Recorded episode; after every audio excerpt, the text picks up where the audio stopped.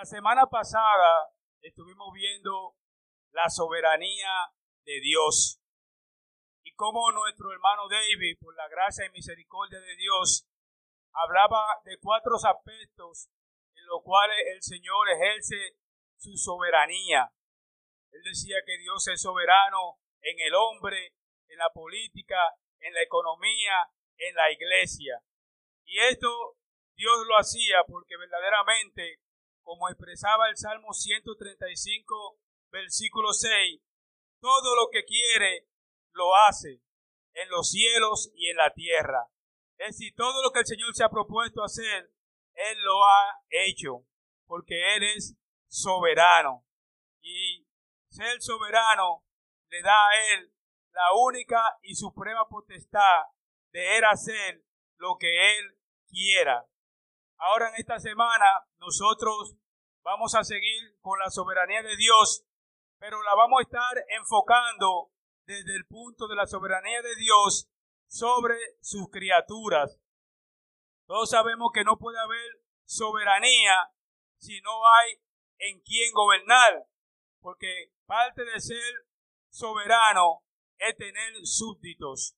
Cuando decimos que Dios es soberano sobre su criatura, es por el sencillo hecho de que si vemos la etimología de la palabra criatura, vemos que proviene de la palabra del latín que significa crear, pero eh, no es un crear de algo que existe, sino un crear de la nada. Por eso es que Dios es el creador de la nada. Desde el principio, Él creó los cielos y la tierra y todo lo que existe lo hizo de la nada. Por eso es Él es el creador y Él es el soberano.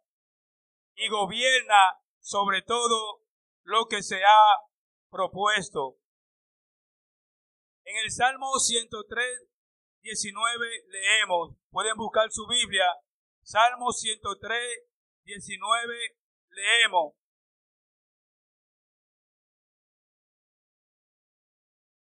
Puede ponerse de pie si quieren. Salmo 103, 19. Dice, Jehová estableció en los cielos su trono y su reino domina sobre todo. Y su reino domina sobre todo. Ese sobre todo implica toda su creación. Toda la criatura viviente está gobernada por nuestro Señor Jesucristo. El Señor ejerce su soberanía sobre todo lo creado. Lo vemos en la diez plagas de Egipto, cuando el Señor le dijo a Moisés en Éxodo 7.3 que se preparara, porque él iba a traer a Egipcio, a Egipto, una serie de plagas. Y vemos que el Señor, uno a uno, fue trayendo la plaga para liberar a su pueblo. Primero fue la plaga de la sangre, luego la plaga de la rana, luego vino también la plaga de los piojos, y en todo eso el Señor mostró su poder y su soberanía, porque Él tiene dominio sobre todas sus criaturas. No hay nada que se le escape al poder y a la magnificencia de Dios. Y Dios demostró su poder aún en el corazón del faraón, como aprendimos la semana pasada, aún en el corazón del faraón, otra criatura hecha de Dios, el Señor impuso su soberanía, porque dice la palabra de Dios que Él endureció el corazón de Faraón. De las diez veces que dice la palabra que el Señor iba a endurecer, cinco veces fueron para endurecer el corazón del Faraón. Ahí se ve el dominio supremo que el Señor tiene y ha tenido de su criatura. Si vemos en la palabra de Dios, a través de la palabra completa de Dios, vamos a ver que en todas ellas podremos ver la soberanía de Dios manifiesta sobre su criatura o sobre su creación. Por ejemplo, en el libro de Reyes, invito a buscar a Reyes, en su capítulo 17, versículo 2. Reyes, versículo 17, capítulo 17, versículo 2 al 16 dice, Primera de Reyes. Gloria a Dios. Primera de Reyes 17, capítulo, versículo 2 al 16. Dice, y vino a él, es decir, a Elías, palabra de Jehová diciendo, apártate de aquí y vuélvete al oriente y escóndete en el arroyo de Kerit, que está frente al Jordán. Beberás del arroyo y yo he mandado los cuervos que te den allí de comer. Y él fue conforme a la palabra de Jehová, pues se fue y vivió junto al arroyo de Kerit que está frente al Jordán. Y los cuervos le traían pan y carne por la mañana y pan y carne por la tarde y bebía del arroyo. Qué Dios tan grande, mis hermanos. Que Dios se preocupa tanto por uno de sus siervos que pone a una de sus criaturas al servicio. Y mire que no es cualquier criatura, un cuerpo, un cuervo bregando con carne. ¿Usted sabe lo que es eso? Pone a un cuervo a llevarle carne a su siervo, porque el Señor gobierna sobre su criatura y hace como a Él le place hacer. Qué Dios tan grande, hermano. Ese es al Dios que usted y yo le servimos. Al Dios que hace con su criatura como le place. Asimismo también vemos en el libro de Jonás cómo el Señor dispuso que un pez gigante se tragara a Jonás cuando éste se rehusó ir a Nínive. Todos sabemos que Jonás se rehusó ir a Nínive y el Señor hizo que se levantase una gran tormenta. Y los que estaban en el barco vieron como solución, dicha por Jonás, tirarlo al mar. Y dice la palabra del Señor que el Señor dispuso un gran pez para que se tragase a Jonás. Otra manifestación de que el Señor gobierna y tiene dominio sobre sus criaturas. Aleluya. Grande es el Señor, alabado sea el Señor. Dios tiene el control sobre todas sus criaturas. También el libro de Daniel, hermano, sabemos la historia de Daniel, cuando estos 120, 120 sátrapas se levantaron en contra de Daniel y hurgaron un plan maligno para llevarlo al foso de los leones. Como el Señor divina y provisionalmente rescató a Daniel del foso de los leones y Daniel supo que era un milagro del Señor, porque le dijo al rey, rey, el Señor cerró la boca de los leones para que no me hicieran daño. Alabado sea el Señor, hermano. El Señor tiene cuidado de nosotros. Si eso es que Él tiene el dominio sobre los animales para cuidar a su siervo, ¿cuántas cosas hará para cuidarte a ti y a mí de las adversidades? Por eso es que debemos honrar, alabar, glorificar, exaltar, enaltecer, engrandecer el nombre de nuestro Señor y Salvador Jesucristo. Aleluya. Dios es soberano. Dios es soberano y ha hecho como ha querido en los cielos, en los abismos, en la tierra. Dios es soberano y es una garantía para usted y para mí el hecho de que Dios sea soberano. Porque como criatura suya, Él sabe lo mejor que nos conviene a cada uno de nosotros. Por eso cuando estemos en situaciones difíciles, comprendamos que Dios es soberano. Porque como dijo un escritor, si Dios no es soberano, alguien más lo está mandando a él. Y eso es imposible, hermano, porque dice la palabra del Señor que fuera del Señor no hay Dios quien salve. Fuera del Señor no hay Dios que liberte. Fuera del Señor no hay Dios que pueda recatar. Nuestro Dios es soberano. Y no solamente vemos la soberanía de Dios manifiesta en el reino animal. Hay muchas otras historias en las cuales Dios provisionalmente interfiere en la vida animal. La vemos más en la vida directa de muchos hombres y siervos de Dios, en las cuales la providencia de Dios fue manifiesta. Por ejemplo, en la vida de José, todos sabemos que sus hermanos conspiraron para venderle, pero el Señor, todo lo que ellos hicieron para traerle mar a José, después allá en el futuro, el Señor pudo decir que lo que ellos le habían hecho, eso había resultado para bien. Porque el diablo, hermano, el diablo no podrá hurgar nada contra ti que el Señor no se lo permita. El diablo no podrá planificar nada contra la iglesia que el Señor no se lo permita. Porque usted y yo estamos bajo la poderosa mano de Dios, mis hermanos. Por eso vivamos y confiamos en que Dios está al control de su criatura, porque Él es el soberano. Dios es el soberano.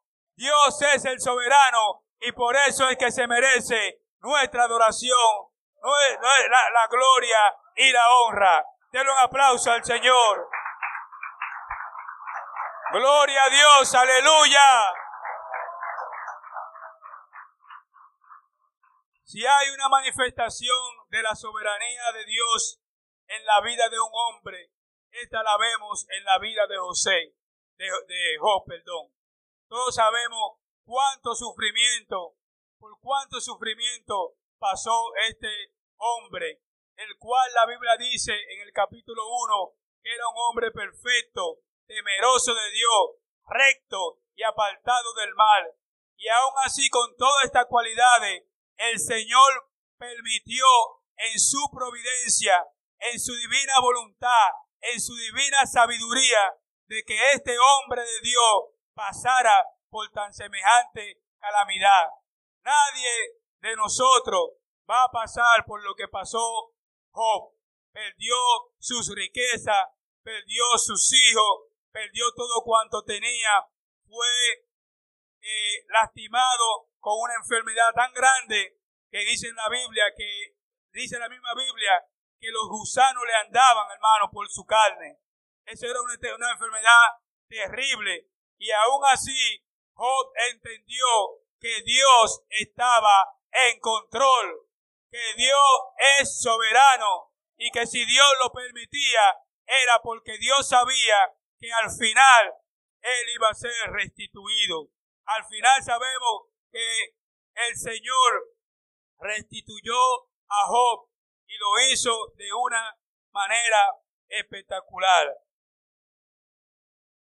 Salmo 145, versículo 13 dice, hablando del reino y del dominio de nuestro Dios. Tu reino es reino de todos los siglos y tu señorío en todas las generaciones. Sostiene Jehová a todos los que caen y levanta todos los oprimidos. Los ojos de todos esperan en ti y tú les das su comida a su tiempo. Abre tus manos y colma de bendición a todo ser viviente. Jehová tiene el control, mis hermanos. En cualquier situación en que nos veamos, no, no pensemos que el Señor está adivinando. No pensemos que el Señor está dormitando. No pensemos que el Señor se le olvidó que yo existo. No, sino que el Señor tiene el dominio y el control. Y si Él ejerce su dominio sobre los animales y sobre todo cuanto Él quiere, cuánto más ejercerá su dominio sobre cada uno de nosotros. Cuánto más cuidará de nosotros. Cuánto más se preocupará por nosotros. El Señor está en dominio y ejerce su dominio sobre nosotros. Y asimismo lo expresó Nabucodonosor en el libro de Daniel, en su capítulo 30, en su versículo, en su capítulo 4, versículo 34 al 36.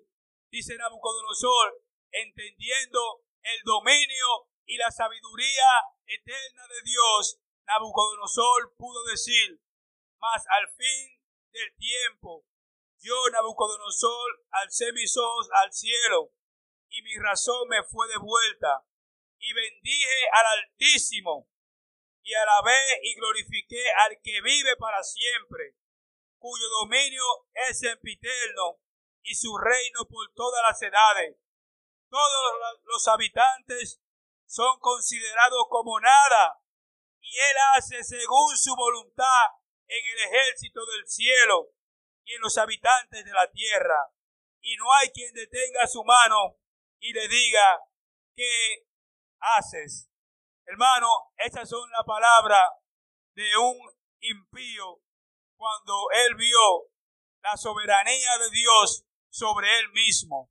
Cuando él pudo palpar de manera personal cómo Dios ejerció su soberanía sobre él y lo humilló.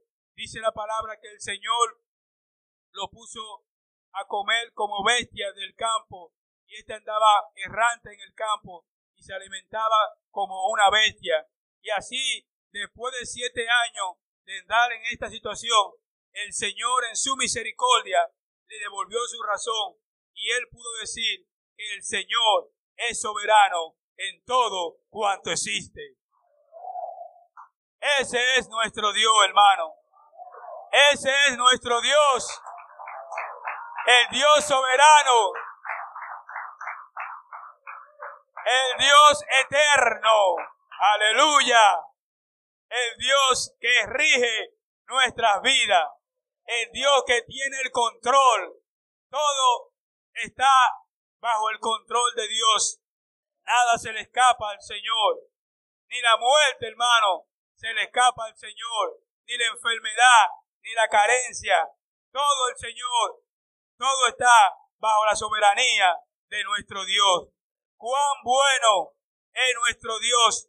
Es tanto así, mis hermanos, que usted se preguntará de qué sirve de que Dios esté, ese, sea el soberano y de que Él rija mi vida. Sirve de mucho, hermano, porque antes de que usted y yo naciésemos, el Señor tenía planes para nuestras vidas. Antes de que usted y yo estuviésemos aquí, el Señor tenía planes para usted y para mí. Hoy usted y yo estamos aquí, no de casualidad. Parece un cliché porque lo decimos mucho, pero no es de casualidad que usted y yo estemos hoy sentados en esta mañana y no estemos en el mundo dando tropiezo. Hoy el Señor le plació que usted y yo estemos aquí y Él tiene un plan maravilloso para usted y para mí, según el libro de Efesios, en su capítulo 1, versículo 11 al 12. Efesios capítulo 1, versículo 11 al 12. Dice la palabra del Señor. En Él, es decir, en Cristo, en Él asimismo tuvimos herencia, habiendo sido predestinado conforme al propósito del que hace todas las cosas, según el designio de su voluntad, a fin de que seamos para alabanza de su gloria, nosotros lo que primeramente esperábamos en Cristo. Usted y yo, hermano, antes de nacer, fuimos predestinados para alabar a Dios, para honra y gloria de su nombre, para alabanza de su nombre. Hoy usted está aquí en la iglesia Monte de Alabanza. Es el propósito de Dios para su vida. Por eso es que tenemos un futuro promisorio. Tenemos un futuro claro. Un futuro que se abre a nuestra vista el que Dios nos haya elegido antes de la fundación del mundo para que vivamos en gloria junto con nuestro Señor y Salvador Jesucristo. Esa es nuestra esperanza. Esa es nuestra esperanza de que como criatura suya tenemos la promesa de que estaremos con Cristo un día pronto. Pronto estaremos con Cristo y todo esto que estamos viviendo habrá pasado.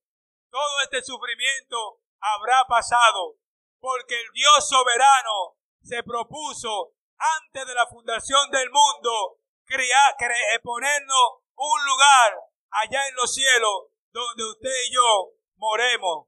Por eso es que el Señor antes de su partida dijo que era conveniente que Él se fuera porque era necesario hacernos morada a usted y a mí.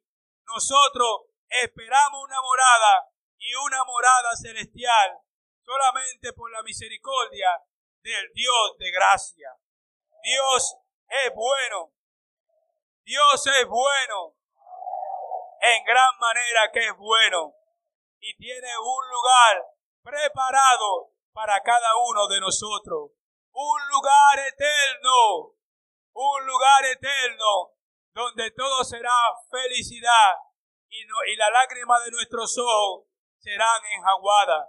Ya no habrá sufrimiento, ni dolor, ni clamor, porque las cosas anteriores, es decir, estas cosas, habrán pasado y todos reinaremos con Cristo por siempre en la eternidad.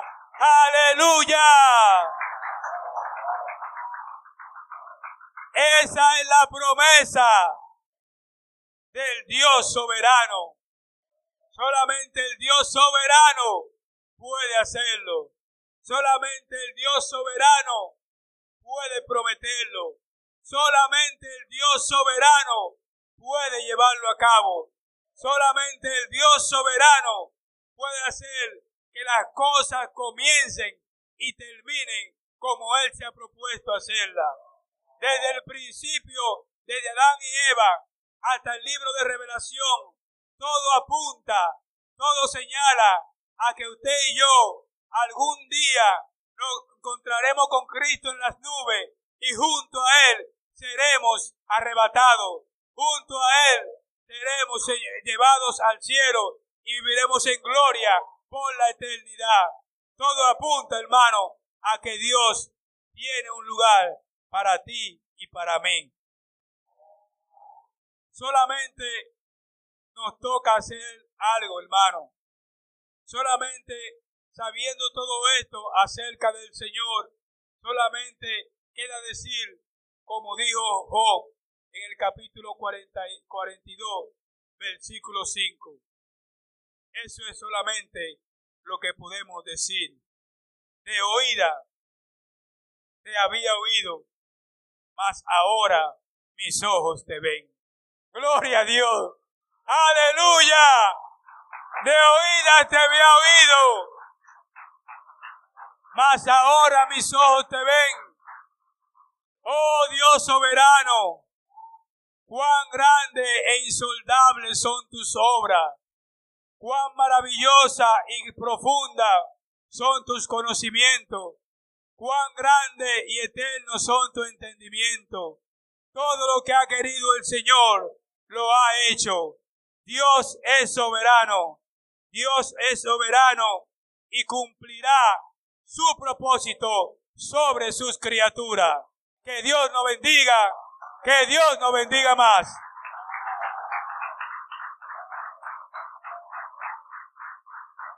Gloria a Dios. La semana pasada estuvimos viendo la soberanía de Dios y cómo nuestro hermano David, por la gracia y misericordia de Dios, hablaba de cuatro aspectos en los cuales el Señor ejerce su soberanía. Él decía que Dios es soberano en el hombre, en la política, en la economía, en la iglesia. Y esto Dios lo hacía porque verdaderamente, como expresaba el Salmo 135, versículo 6, todo lo que quiere lo hace en los cielos y en la tierra. Es decir, todo lo que el Señor se ha propuesto hacer, Él lo ha hecho, porque Él es soberano. Y ser soberano le da a Él la única y suprema potestad de hacer lo que él quiera. Ahora en esta semana nosotros vamos a seguir con la soberanía de Dios, pero la vamos a estar enfocando desde el punto de la soberanía de Dios sobre sus criaturas. Todos sabemos que no puede haber soberanía si no hay en quien gobernar, porque parte de ser soberano es tener súbditos. Cuando decimos que Dios es soberano sobre su criatura, es por el sencillo hecho de que si vemos la etimología de la palabra criatura, vemos que proviene de la palabra del latín que significa crear, pero eh, no es un crear de algo que existe, sino un crear de la nada. Por eso es que Dios es el creador de la nada. Desde el principio, Él creó los cielos y la tierra y todo lo que existe lo hizo de la nada. Por eso es Él es el creador y Él es el soberano. Y gobierna sobre todo lo que se ha propuesto. En el Salmo 103, 19 leemos, pueden buscar su Biblia, Salmo 103, 19 leemos.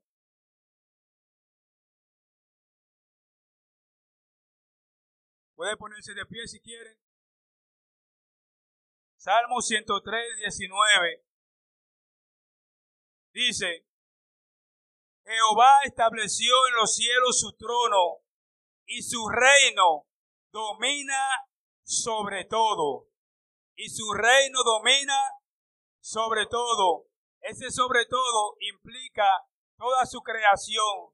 Toda la criatura viviente está gobernada por nuestro Señor Jesucristo.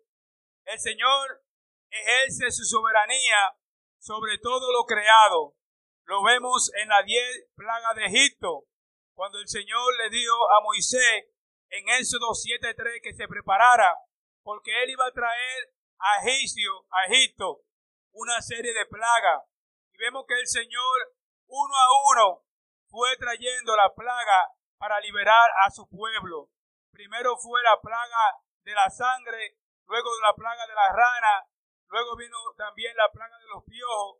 Y en todo eso el Señor mostró su poder y su soberanía, porque Él tiene dominio sobre todas sus criaturas. No hay nada que se le cape al poder y a la magnificencia de Dios. Y Dios demostró su poder aún en el corazón del faraón, como aprendimos la semana pasada, aún en el corazón del faraón, otra criatura hecha de Dios, el Señor impuso su soberanía, porque dice la palabra de Dios que Él endureció el corazón de faraón. De las diez veces que dice la palabra que el Señor iba a endurecer, cinco veces fueron para endurecer el corazón del faraón.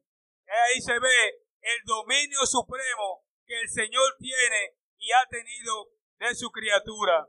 Si vemos en la palabra de Dios, a través de la palabra completa de Dios, vamos a ver que en todas ellas podremos ver la soberanía de Dios manifiesta sobre su criatura o sobre su creación.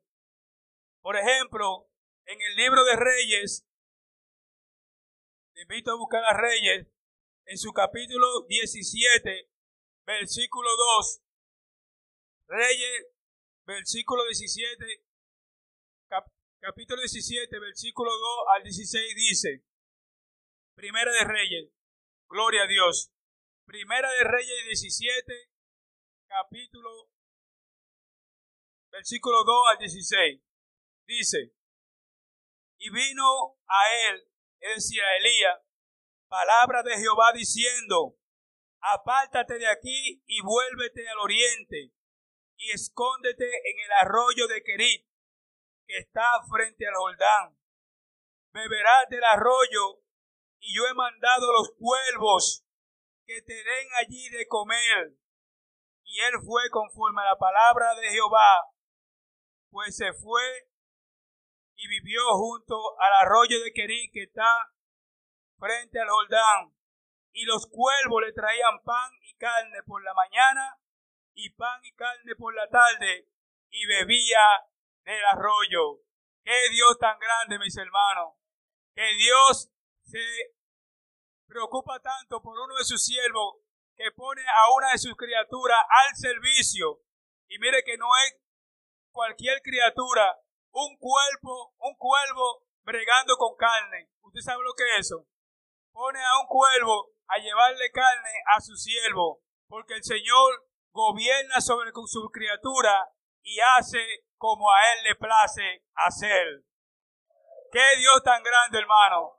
Ese es al Dios que usted y yo le servimos. Al Dios que hace con su criatura como le place. Asimismo también vemos en el libro de Jonás cómo el Señor dispuso que un pez gigante se tragara a Jonás cuando éste se rehusó ir a Nínive. Todos sabemos que Jonás se rehusó ir a Nínive y el Señor hizo que se levantase una gran tormenta. Y los que estaban en el barco vieron como solución, dicha por Jonás, tirarlo al mar. Y dice la palabra del Señor que el Señor dispuso un gran pez para que se tragase a Jonás. Otra manifestación de que el Señor gobierna y tiene dominio sobre sus criaturas. Aleluya. Grande es el Señor, alabado sea el Señor. Dios tiene el control sobre todas sus criaturas. También el libro de Daniel, hermano, sabemos la historia de Daniel, cuando estos 120, 120 sátrapas se levantaron en contra de Daniel y hurgaron un plan maligno para llevarlo al foso de los leones, como el Señor divina y provisionalmente rescató a Daniel del foso de los leones y Daniel supo que era un milagro del Señor, porque le dijo al rey, rey, el Señor cerró la boca de los leones para que no me hicieran daño. Alabado sea el Señor, hermano. El Señor tiene cuidado de nosotros. Si eso es que Él tiene el dominio sobre los animales para cuidar a su siervo, ¿cuántas cosas hará para cuidarte a ti y a mí de las adversidades? Por eso es que debemos honrar, alabar, glorificar, exaltar, enaltecer, engrandecer el nombre de nuestro Señor y Salvador Jesucristo. Aleluya. Dios es soberano. Dios es soberano y ha hecho como ha querido en los cielos, en los abismos, en la tierra. Dios es soberano y es una garantía para usted y para mí el hecho de que Dios sea soberano. Porque como criatura suya, Él sabe lo mejor que nos conviene a cada uno de nosotros. Por eso cuando estemos en situaciones difíciles, comprendamos que Dios es soberano. Porque como dijo un escritor, si Dios no es soberano, alguien más lo está mandando a él. Y eso es imposible, hermano, porque dice la palabra del Señor que fuera del Señor no hay Dios quien salve. Fuera del Señor no hay Dios que liberte. Fuera del Señor no hay Dios que pueda recatar. Nuestro Dios es soberano. Y no solamente vemos la soberanía de Dios manifiesta en el reino animal, hay muchas otras historias en las cuales Dios provisionalmente interfiere en la vida animal. La vemos más en la vida directa de muchos hombres y siervos de Dios, en la cuales la providencia de Dios fue manifiesta. Por ejemplo, en la vida de José, todos sabemos que sus hermanos conspiraron para venderle, pero el Señor, todo lo que ellos hicieron para traerle mar a José, después allá en el futuro, el Señor pudo decir que lo que ellos le habían hecho, eso había resultado para bien. Porque el diablo, hermano, el diablo no podrá hurgar nada contra ti que el Señor no se lo permita.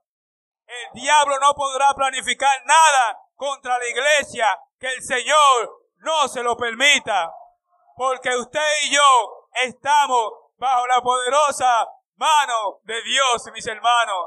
Por eso vivamos y confiamos en que Dios está al control de su criatura, porque Él es el soberano. Dios es el soberano. Dios es el soberano y por eso es que se merece nuestra adoración, la, la gloria y la honra. Denle un aplauso al Señor. Gloria a Dios, aleluya. Si hay una manifestación de la soberanía de Dios en la vida de un hombre, esta la vemos en la vida de José, de, de perdón. Todos sabemos cuánto sufrimiento, por cuánto sufrimiento pasó este hombre, el cual la Biblia dice en el capítulo 1 que era un hombre perfecto, temeroso de Dios, recto y apartado del mal. Y aún así, con todas estas cualidades, el Señor permitió en su providencia, en su divina voluntad, en su divina sabiduría, de que este hombre de Dios pasara por tan semejante calamidad. Nadie de nosotros va a pasar por lo que pasó Job. Perdió sus riquezas, perdió sus hijos, perdió todo cuanto tenía, fue eh, lastimado con una enfermedad tan grande que dice en la Biblia, que dice la misma Biblia, que los gusanos le andaban, hermano, por su carne.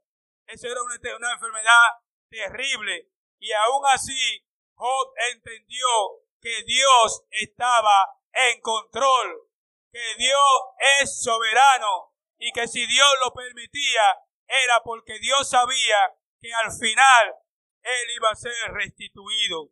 Al final sabemos que el Señor restituyó a Job y lo hizo de una manera espectacular. Salmo 145, versículo 13 dice, hablando del reino y del dominio de nuestro Dios. Tu reino es reino de todos los siglos y tu señorío en todas las generaciones. Sostiene Jehová a todos los que caen y levanta todos los oprimidos. Los ojos de todos esperan en ti y tú les das su comida a su tiempo. Abre tus manos y colma de bendición a todo ser viviente.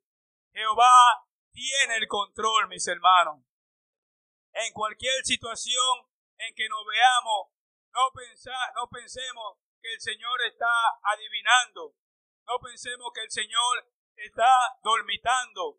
No pensemos que el Señor se le olvidó que yo existo. No, sino que el Señor tiene el dominio y el control.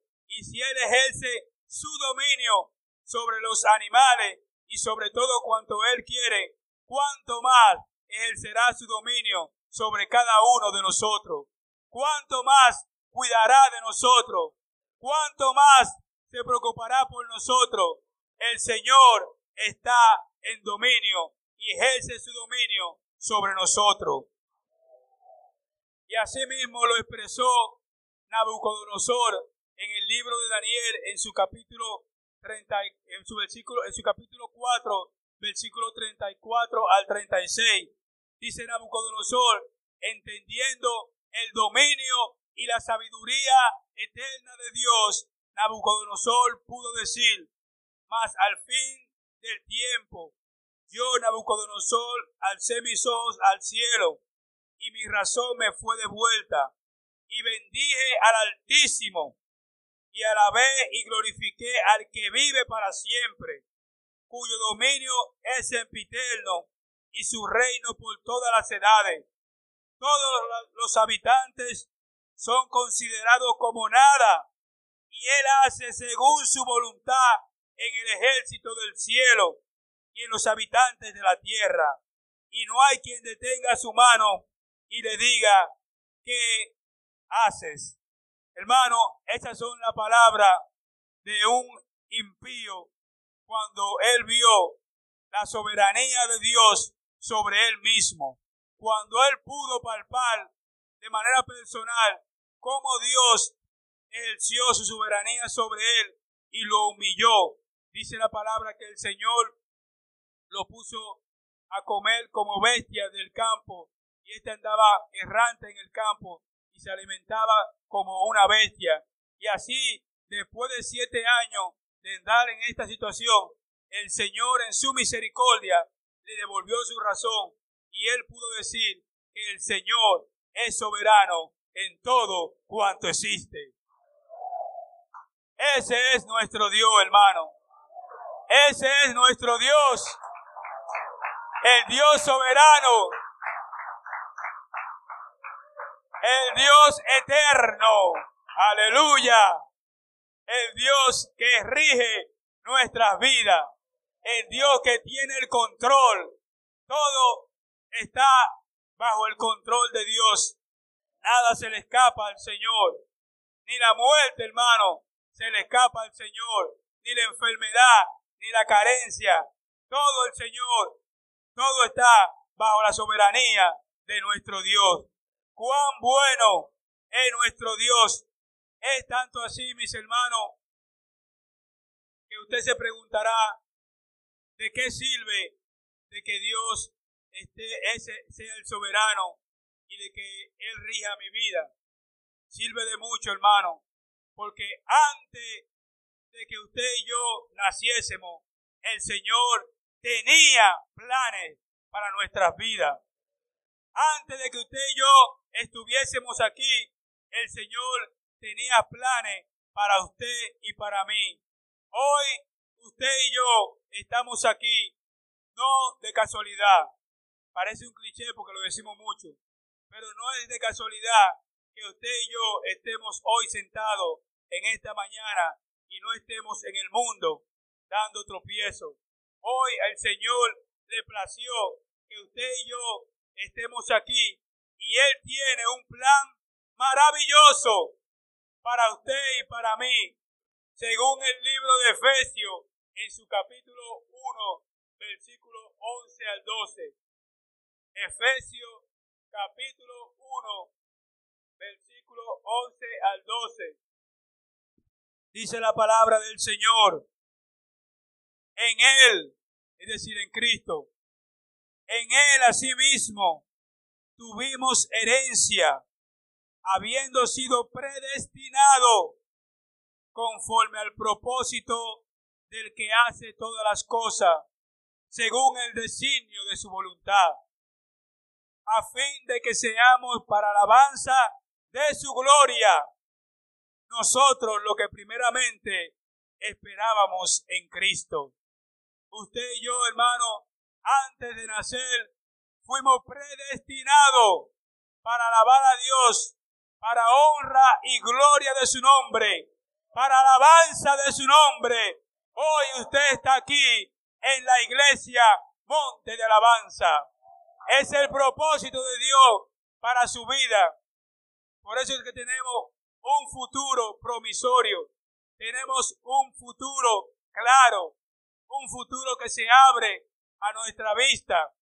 El que Dios nos haya elegido antes de la fundación del mundo para que vivamos en gloria junto con nuestro Señor y Salvador Jesucristo. Esa es nuestra esperanza. Esa es nuestra esperanza de que como criatura suya tenemos la promesa de que estaremos con Cristo un día pronto. Pronto estaremos con Cristo y todo esto que estamos viviendo habrá pasado.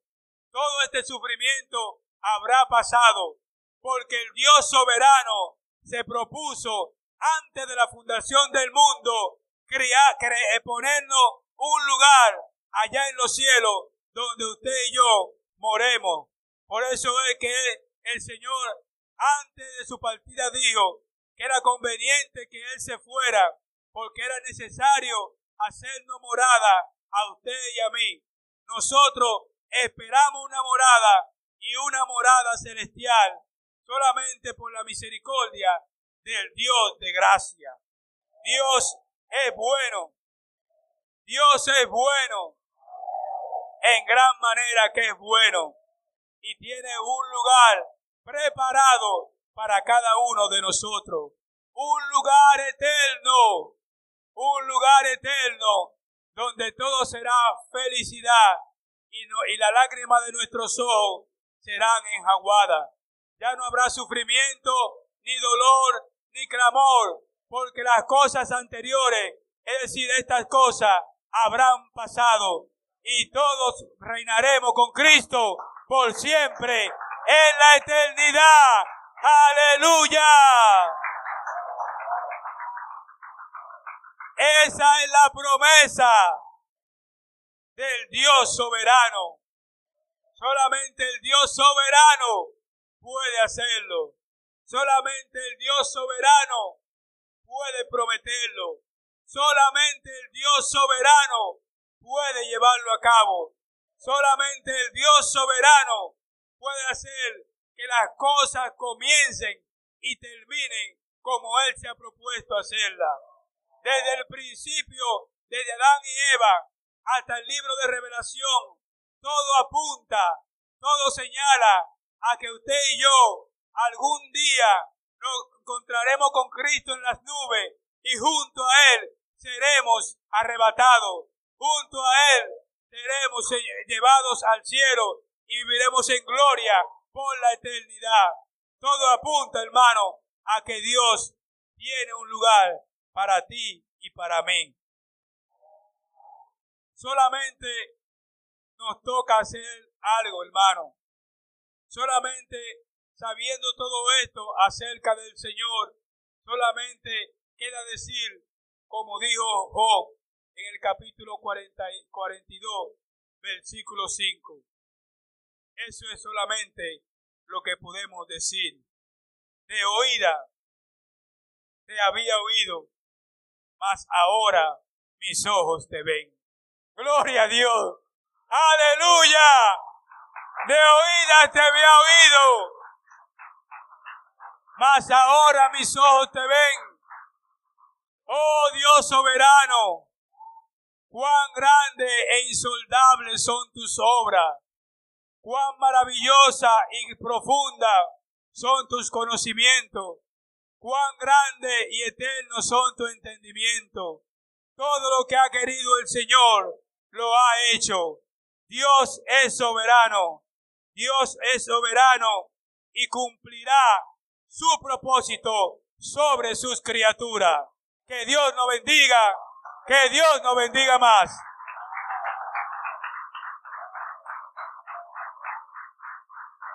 Gloria a Dios.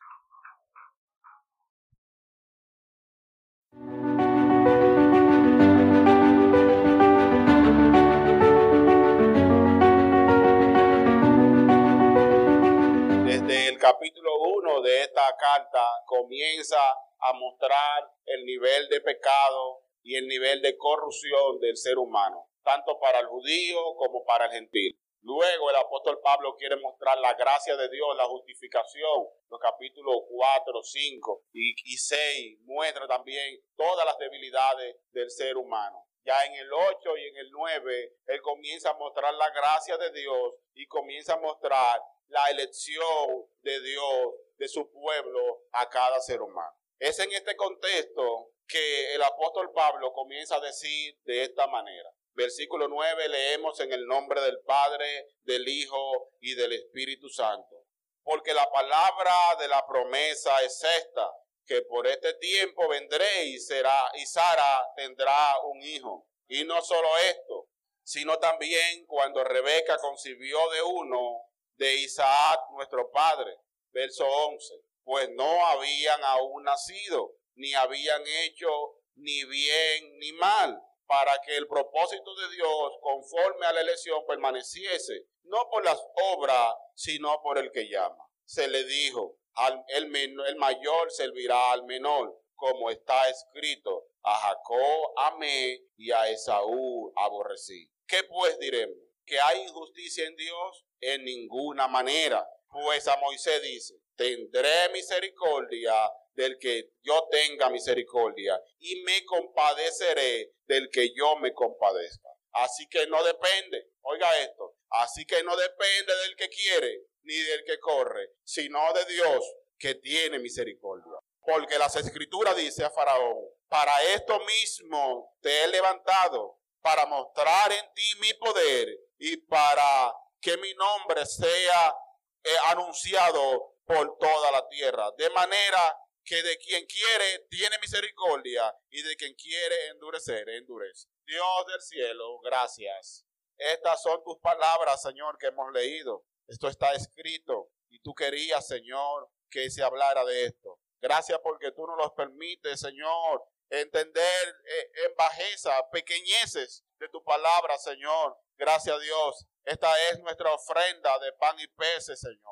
Multiplícala en cada corazón, en cada vida. En el nombre de Jesús. Bien, el tema que nos ocupa en esta mañana, la soberanía de Dios en la salvación. Y de manera magistral, los pasados expositores, nuestro hermano David y nuestro hermano Pablo, han estado exponiendo esta carta, esta, esta, estos temas. David decía que Dios tiene el control de todas las cosas, que Dios es nuestro Padre y que Él está sentado en un trono alto y sublime que Dios dirige cada partícula, cada átomo de esta tierra está en control de Dios, que nada se ha salido de control, sino que Dios gobierna desde los cielos toda la creación y toda la humanidad.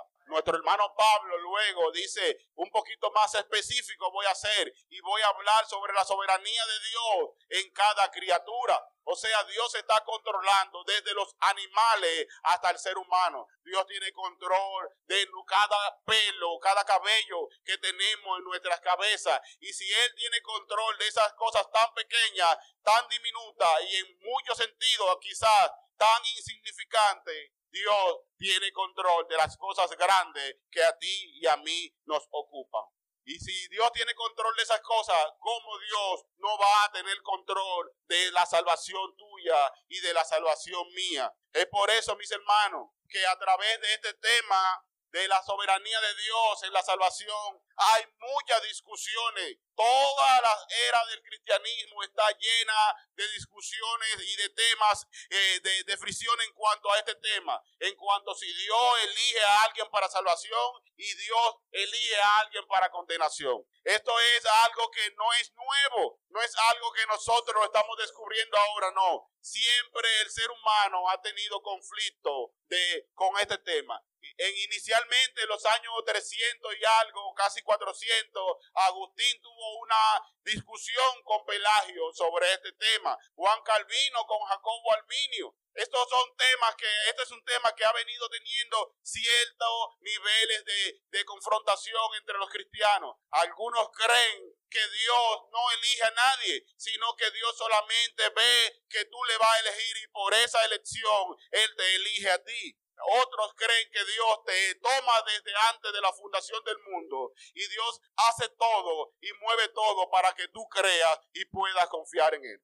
Mis hermanos, aceptar la predestinación, este tema realmente así se le llama la predestinación, aceptarlo más que cualquier cosa requiere de humildad requiere que nosotros seamos humildes y sencillos ante esto. No es un problema doctrinal que tiene la Biblia, es un problema de humildad que nosotros tenemos. Es un problema de poder decir, Dios lo ha hecho todo y Él es soberano para hacer lo que Él quiera con su poder. Es por eso que cuando la Biblia relata, Jesús narra una parábola hablando sobre unos hombres que trabajaron todo el día y a uno le dio 10 y a uno le dio 20 y a uno le dio 30. Recibieron todos igual la misma bendición, el mismo pago. Y uno de ellos dice, oye, pero nosotros llegamos primero. Dueño de la obra le dice claramente, no, tranquilo, yo hago lo que yo quiera con los míos. Tú no me puedes decir a mí cuánto yo tengo que darle a Isael, cuánto yo tengo que darle a Mili, sino que yo tengo el control de hacer lo que yo quiera con lo mío. Así es Dios, mis hermanos. Debemos de ser también humildes nosotros, de poder entender a quienes no comprenden este tema. Esto es normal, esto es parte del ser humano. Así que hermano, yo quiero en esta mañana de alguna manera presentar este sermón en tres partes. La primera es presentar la doctrina de la predestinación y presentar la doctrina de la elección de Dios sobre el ser humano. Lo segundo es quiero presentar algunas objeciones que esto nos genera, porque es justo que nos genere algunas objeciones que digamos, pero Dios no pudiera elegir a alguien porque es injusto. Todo eso lo vamos a ver. Y al final quiero presentar algunos principios prácticos que esta doctrina nos genera. El tema de la, de la elección, mis hermanos, el tema de la doctrina de la predestinación es un tema bíblico. Cuando usted anda por la Biblia, se va a encontrar en toda, la, en toda parte de las escrituras, usted se va a encontrar a Dios eligiendo hombres y a mujeres. Si usted comienza a leer Génesis, se va a encontrar que Dios bendijo la ofrenda de Abel por encima de la de Caín. Si usted sigue más para adelante, se va a encontrar que Dios puede seleccionar a un hombre por encima de otro. Dios llama a Moisés. Si usted sigue leyendo, se va a encontrar que Dios desecha a Esaú y escoge a David. Pero si usted sigue eh, escudriñando, se va a encontrar que Dios le dice a Jeremías, antes que te formase, yo te llamé y te di por profeta a las naciones. O sea, eso es un tema que Dios lo habla en todo, en todas las escrituras. Sin embargo, por ejemplo, usted también puede ver que Dios elige una tribu en medio del pueblo de Israel. Dios elige a Israel y en medio de esta tribu, en medio de, 12 tribus, Dios también escoge una tribu para la gloria y la honra que era la tribu de Leví. Así que, mis hermanos, es un tema que está en la Biblia. Aquí el apóstol Pablo quiere presentarnos un evento sumamente eh, extraño, sumamente raro. El apóstol Pablo nos presenta dos hermanos, dos mellizos. Vienen esos dos mellizos. El apóstol Pablo dice que Dios puede escoger entre uno y en otro. Dice la Biblia que estos dos mellizos venían ahí juntos. Eran, pertenecían al mismo vientre. Eran la misma madre. Era el mismo padre tenían la misma cultura, tenían todo lo igual, no había diferencia entre uno y otro. Sin embargo, dice la Biblia, vaya al versículo 9 conmigo, por favor, porque la palabra de la promesa es esta. Por este tiempo vendré y Sara tendrá un hijo. Y no solo esto, sino también cuando Rebeca concibió a uno de Isaac, nuestro padre. Oiga lo que él presenta aquí. Pues no había nacido ni habían hecho ni bien ni mal, para que el propósito de Dios conforme a la elección permaneciese, no por las obras, sino por el que llama. Primero es que él dice que no habían nacido, no habían hecho ni bien ni mal. O sea que Dios no lo estaba mirando por las obras que ellos pudieran haber hecho. Dios lo estaba escogiendo porque a Dios le plació. El apóstol quiere descartar todas las obras humanas. El apóstol está interesado en que se quede en nuestra, en nuestra cabeza que no es por obra. Él lo dice, no habían hecho ni bien ni mal cuando ya Dios había escogido a uno y había desechado a otro. Esto es lo que dice ahí. Pues no había nacido, ni habían hecho ni bien ni mal. La elección de Dios, mis hermanos, está por encima de nuestras obras. Dice un escritor, ¿cómo podemos decir que el que Dios tenga misericordia es inútil a menos que nosotros también queramos. Si Dios tiene misericordia de nosotros, estaremos dispuestos, porque la naturaleza misma de la misericordia es producir en nosotros el querer como el hacer por su buena voluntad. Así que mis hermanos, no se trata de cosas buenas que tú y yo hagamos. Se trata de que Dios así lo haya plasmado para nosotros. Dios elige a algunos y a otros pasa por alto. Vaya al versículo 12 conmigo. Dice, se le dijo,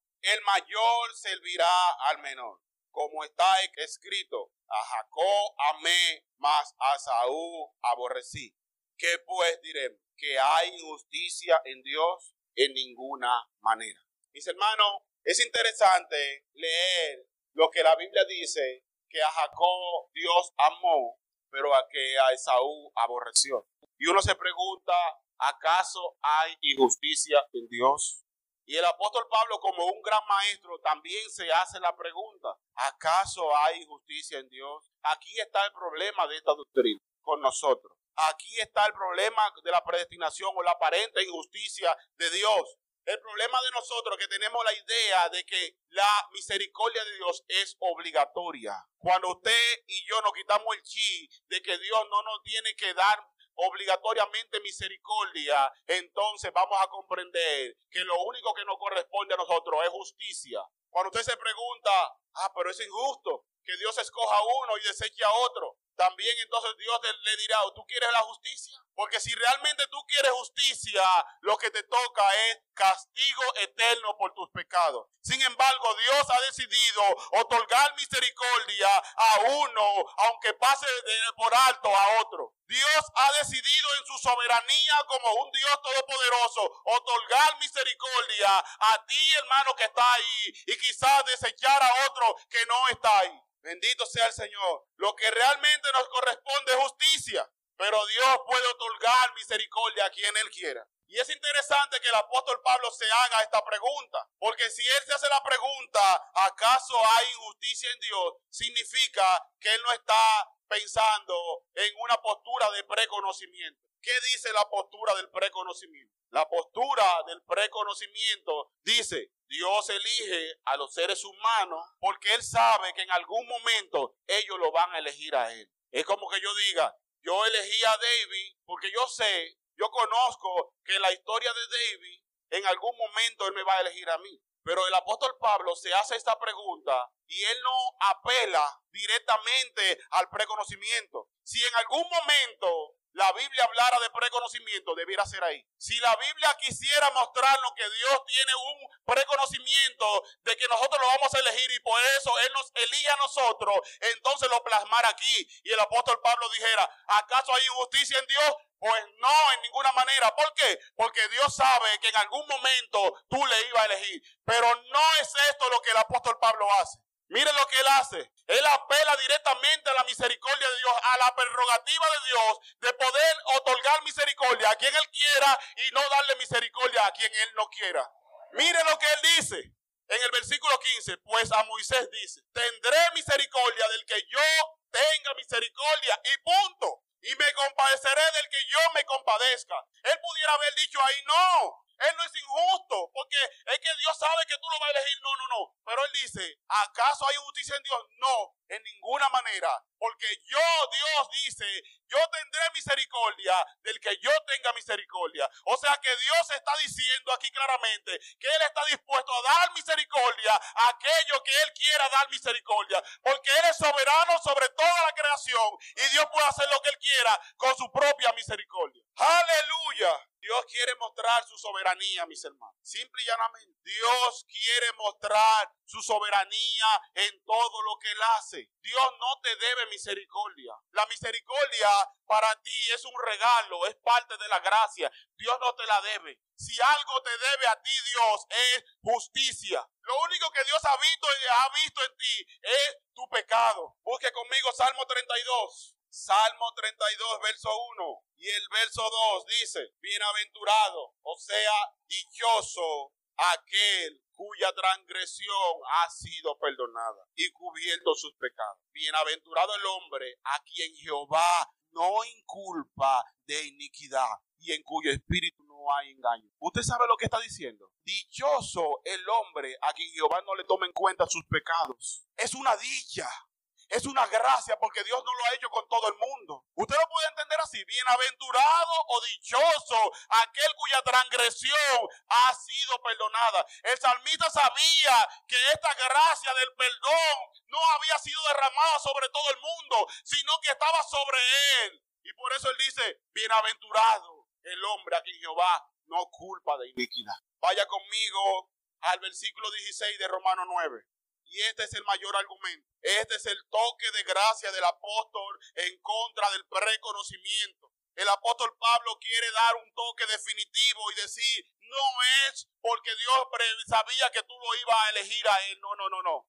Él quiere dar un toque de gracia. Y dice, mi conclusión es, así que no depende del que quiere, ni del que corre, sino de Dios que tiene misericordia. Oh, hermano, no ha dependido de ti.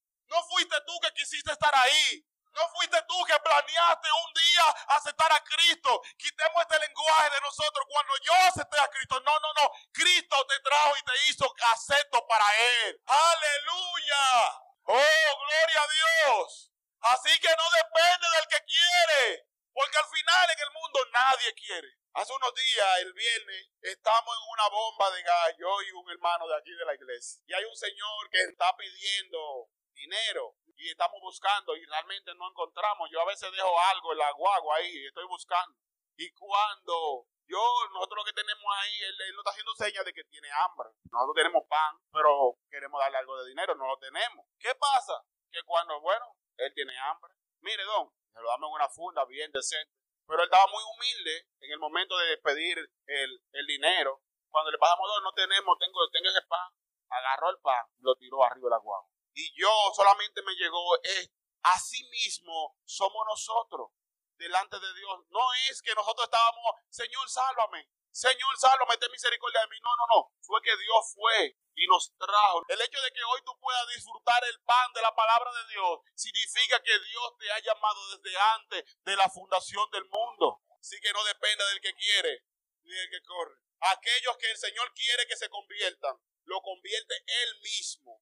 No solo hace dispuestos a los indispuestos, sino que hace ovejas de los lobos y mártires de los perseguidores transformándolo por su gracia. La naturaleza de la bondad divina no solamente es abrir la puerta a los que llaman a la puerta, sino hacerle que llamen y que pidan. Esa es la naturaleza de la bondad divina. La bondad divina no es que tú vienes y le tocas, Señor, ábreme. No, no, no. Es que Él te hace que tú le toques y Él te abre. Bendito sea el Señor. Busque Romano 10:20. Gloria al Señor. Dice Isaías, fui hallado de lo que no me buscaban y me manifesté a lo que no preguntaban por mí. Esa era la condición de Dios se dejó encontrar de aquellos que no le estaban buscando. O sea, Ramón, usted nunca decidió estar aquí. Dios se ha dejado encontrar de ti y Dios se ha manifestado a ti para mostrar su gloria porque tú no le estabas buscando. El verso 18 del 9 dice, de manera, otra conclusión del apóstol Pablo, de manera que de quien quiere tiene misericordia y al que quiere endurecer, endurece. Y son textos duros que muchas veces nosotros nos ponemos a ver y analizar y nos dice, ¿cómo que Dios a quien quiere tiene misericordia y a quien quiere endurece? Lo que Dios está diciendo es que a quien Él quiere cambiar el corazón, Él se lo cambia. Y a quien Él quiere dejarlo ser tan cruel y tan malo como puede ser, Él también se lo permite. Por eso a Faraón dice la Biblia que él endurecía el corazón. No era que Dios le ponía maldad al corazón, no. Era que él solamente quitaba su gracia que restringía la maldad de Faraón. No depende del que quiere, sino del que Dios tenga misericordia. Así que si Dios quiere, tú vas a querer. Porque nunca Dios de Dios ha brotado una gota de misericordia en vano. Nunca, nunca ha caído una gota de misericordia al suelo que no haya tenido su eficacia. Y nosotros nos preguntamos, sí, pero Jesús en algún momento habló sobre esto. Busca el libro de Juan capítulo 6. Jesús habló alguna vez de la elección divina. Si Dios escoge a alguien, si Dios desecha a otro. Bendito sea el Señor. 6, verso 37 dice, todo lo que el Padre me da, verso 37, todo lo que el Padre me da vendrá a mí, y el que a mí viene no le echo fuera. Verso 43 dice, Jesús respondió y le dijo, no murmuréis entre nosotros. Ninguno puede venir a mí si el Padre que me envió no le trajere. Y yo le resucitaré en el día postrero. Verso 65 dice, y dijo, por eso os he dicho que ninguno puede venir a mí si no le fuere dado por el Padre. Usted mueve algunas hojas y va al capítulo 10 de este mismo Juan. Usted se va a encontrar en el versículo 14 que dice, yo soy el buen pastor y conozco a mis ovejas. Yo soy el buen pastor y conozco a mis ovejas. También tengo, en el versículo 16 dice, también tengo otras ovejas que no son de este redil. Aquellas también debo traer y oirán mi voz y habrá un rebaño y habrá, habrá un pastor. Verso 26, pero vosotros no creéis. Oiga, pero vosotros no creéis porque no son de mis ovejas. El que no cree no es porque Dios no ha podido romper su libre albedrío, es porque no son de sus ovejas. Eso es lo que el Señor está diciendo. No son de sus ovejas. Ahora, hay algunas objeciones que esta doctrina presenta. Y quiero ser sincero, todas estas objeciones tienen su razón de ser. Y de alguna manera nos pone a razonar, nos pone a, preguntarnos. Por ejemplo, ¿incentiva esta doctrina hacia el pecado? Por ejemplo, si Dios me eligió a mí desde antes de la fundación del mundo, hermana Cristina, yo puedo pecar. Porque yo puedo vivir en pecado y en algún momento yo voy a venir a los pies de Cristo. El problema de esto, mis hermanos, es que cada vez que esta doctrina es presentada en la palabra de Dios, es presentada junto con la santificación. O sea, que si Dios te llama y Dios te elige, Él te santifica. No es que tú vas a vivir una vida depravada porque Dios te llamó, no, no, no. Es que nadie que ha sido llamado y escogido por Dios va a querer fallarle a un Dios que ha hecho tantas cosas por ellos. Segunda de Timoteo 2.19 dice, pero el firmamento de Dios está firme el fundamento de Dios está como firme, teniendo este sello. Conoce el Señor a los que son suyos. Oiga lo que dice, apártese de iniquidad todo aquel que invoca el nombre del Señor. Conoce el Señor a los que son suyos.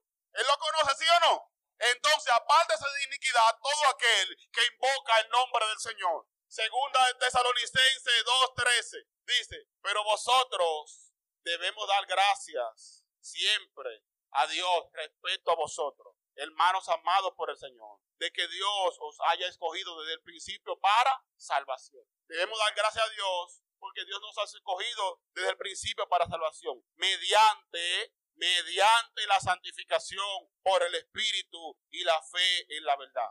Y el versículo 15 es interesante porque dice, así que hermanos, está firme, retened la doctrina que habéis aprendido, sea por la palabra o sea por carta. Lo que el apóstol le está diciendo, sí, es verdad. Damos gracias a Dios porque nos escogió desde antes de la fundación del mundo, pero también retengamos la doctrina de la palabra de Dios. Esto es lo que esta doctrina presenta. Nos manda, nos dice que creamos que Dios nos ha escogido desde antes de la fundación del mundo, pero también nos inspira a ser santos porque Dios es santo. Otra objeción que se le presenta a esta doctrina es que muchas veces se dice, bueno, si Dios escogió a las personas que están en el mundo, ¿para qué tenemos que predicar? O sea, mata el evangelismo, acaba con el evangelismo. Pero el problema es que a veces nosotros no queremos entender que Dios de alguna manera hace su elección y escoge, pero también Él escoge los medios de salvación. Los medios de salvación es por la predicación de la palabra. Él nos llamó a predicar la palabra de Dios. La predicación es el medio que Dios escogió para salvar a sus escogidos, simple y llanamente. Esto debe de alguna manera incentivarnos, porque cuando vemos un mendigo en la calle, cuando vemos un perdido, cuando vemos una persona en vicio, cuando vemos una persona en prostitución, debemos de pensar, ahí puede estar un llamado de Dios, un escogido de Dios. Esto debería inspirarnos para predicar a todo lugar, en todo momento, porque Dios así lo ha querido. ¿Cuánta gente está ahí? Mis hermanos, usted se pone a analizar la salvación, cómo ha llegado a nosotros y no tiene explicación. Gente que usted le usted, puede decir, vamos a, regalar, por ejemplo, la hermana Alba que testificaba que a través de una Biblia Dios le habló a ella. ¿Qué pudiéramos decir? Vamos a repartirle Biblia a todo el mundo. Pero no pasa así con todo. Es que Dios a quien quiere da misericordia. Es Dios quien lo hace. No hay un método para salvar. No, no, no. Dios así lo ha querido. Ser soberano en cuanto a todo el proceso de salvación. Dios lo hace todo. ¿Y nosotros qué ponemos? Nuestros pecados. El hecho de saber que no estamos predicando en vano también debe de inspirarnos. Por ejemplo, muchas veces uno predica y uno piensa que está predicando al aire. Uno dice, wow, ¿será que alguien me está escuchando? ¿Será que la persona me está poniendo atención? Usted, si entiende esto, va a predicar sabiendo que usted posiblemente le está predicando un alma que aunque sean cinco años, eso le va a repercutir. Bendito sea el Señor. Entonces, la última objeción que quiero presentar es, la Biblia habla de su amor para todo el mundo. ¿Cuál es el texto favorito? Juan 3:16. ¿Qué dice Juan 3:16? Porque de tal manera amó Dios al mundo que ha dado a su Hijo unigénito para que todo aquel que en él cree no se pierda, mas tenga vida eterna. Dios ha dado su amor para todo el mundo, dice. El problema es que nosotros tenemos ahí dos palabras interesantes, mundo y creer. Si nos llevamos de que Dios ha dado su amor para todo el mundo en este texto, vamos a tener la dificultad con el libro, el mismo libro de Juan, versículo 16, verso 8, que dice, y cuando venga, hablando del Espíritu Santo, y cuando venga el consolador, convencerá al mundo de pecado, de justicia y de juicio.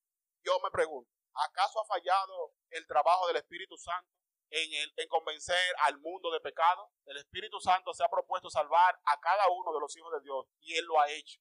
¿Cae gente en el infierno? Sí. ¿El Espíritu Santo falló en eso? No. Tendríamos problemas con este texto. Otro texto en Juan 1.10 dice, y en el mundo estaba, y el mundo por él fue hecho, pero el mundo no le conoció. Una pregunta, Jesús estaba en el mundo y el mundo no le conoció. Todo el mundo no le conoció. O nada más fueron los judíos. Los judíos no le conocieron. Pero ahí dice que el mundo no le conoció.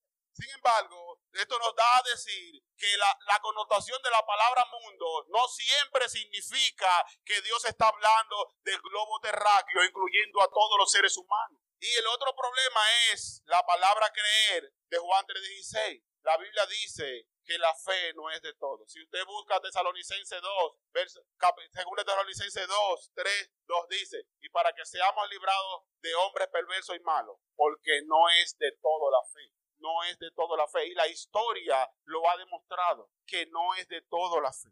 Yo quisiera, mis hermanos, concluir con algunos principios prácticos. Y quiero que aquí ponga toda su atención. Saber que Dios ha tenido misericordia de nosotros debe producir un gozo inagotable. Saber que Dios pudo habernos desechado en otro tiempo, pero Él nos ha amado. Debe producir un gozo inagotable, inalterable en nosotros. Debe de producir un gozo. El saber que entre diez hermanos Dios me eligió a mí, tiene que producir gozo. Saber que un sector, tanta gente perdiéndose y Dios te escogió a ti, tiene que mostrarte alegría. Tiene que decir gloria a Dios por los siglos de los siglos.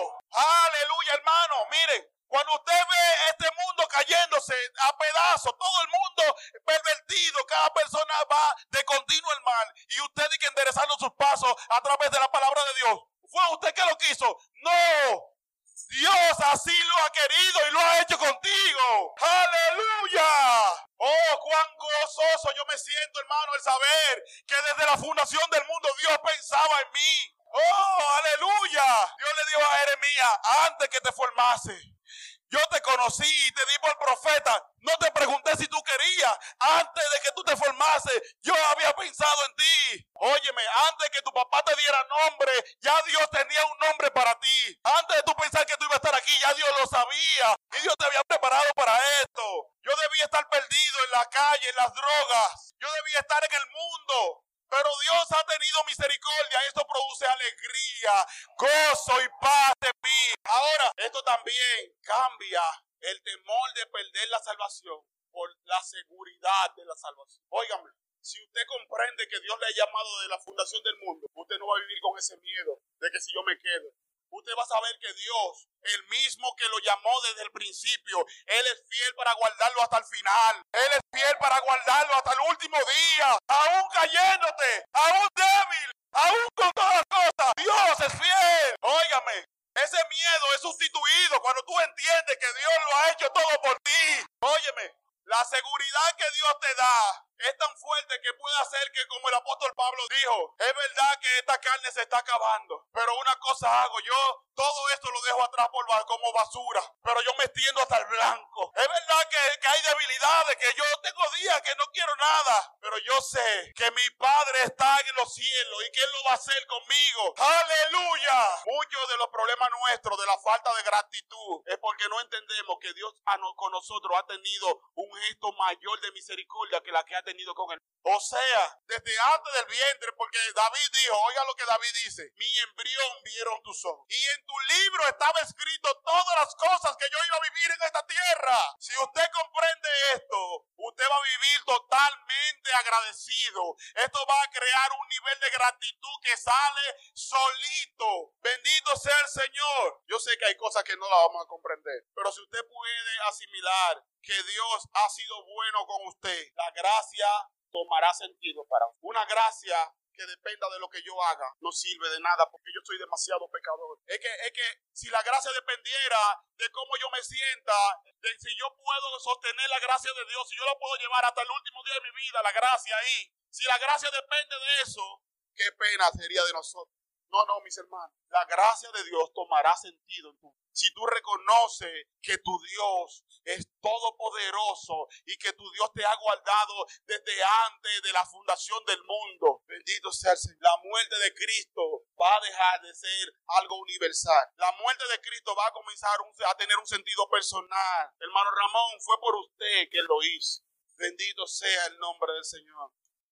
Inclina tu rostro ahí donde está. Señor, reconocemos, Dios, nuestras debilidades son cosas que nosotros no podemos comprender del todo porque tú lo has hecho así. Pero en humildad te decimos gracias porque así tú lo has querido. En humildad, Señor, reconocemos, Señor, tu bondad, tu misericordia. Señor, en humildad, Señor, te pedimos que nos ayude a vivir a la luz de, esta, de esa gracia que tú has derramado por nosotros. Ayúdanos, Señor, y ten misericordia de nosotros en cada una de las cosas, Señor. Ayúdanos a comprender tu palabra y que tú eres soberano aún en nuestra salvación. Amén y amén.